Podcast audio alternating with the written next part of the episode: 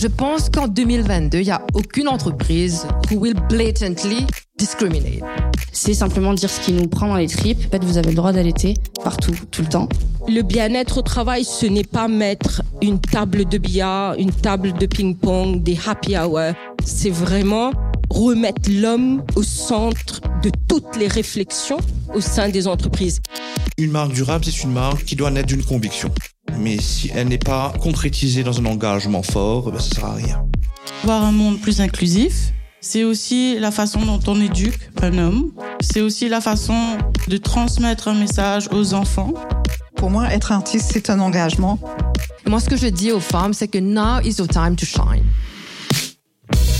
Bienvenue dans Talk Series, le podcast dédié aux sujets de société qui comptent, à l'île Maurice comme ailleurs.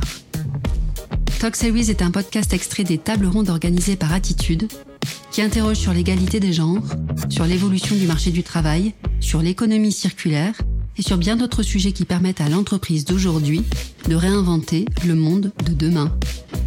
On y relaye des points de vue et des expériences, on y donne la parole à ceux qui l'ont moins on fait circuler les idées en les rendant plus accessibles, on s'y interroge sur les problématiques actuelles qui font bouger les lignes. Car faire bouger les lignes, se déconstruire, c'est ce que souhaite Attitude, engagée pour un tourisme à impact positif.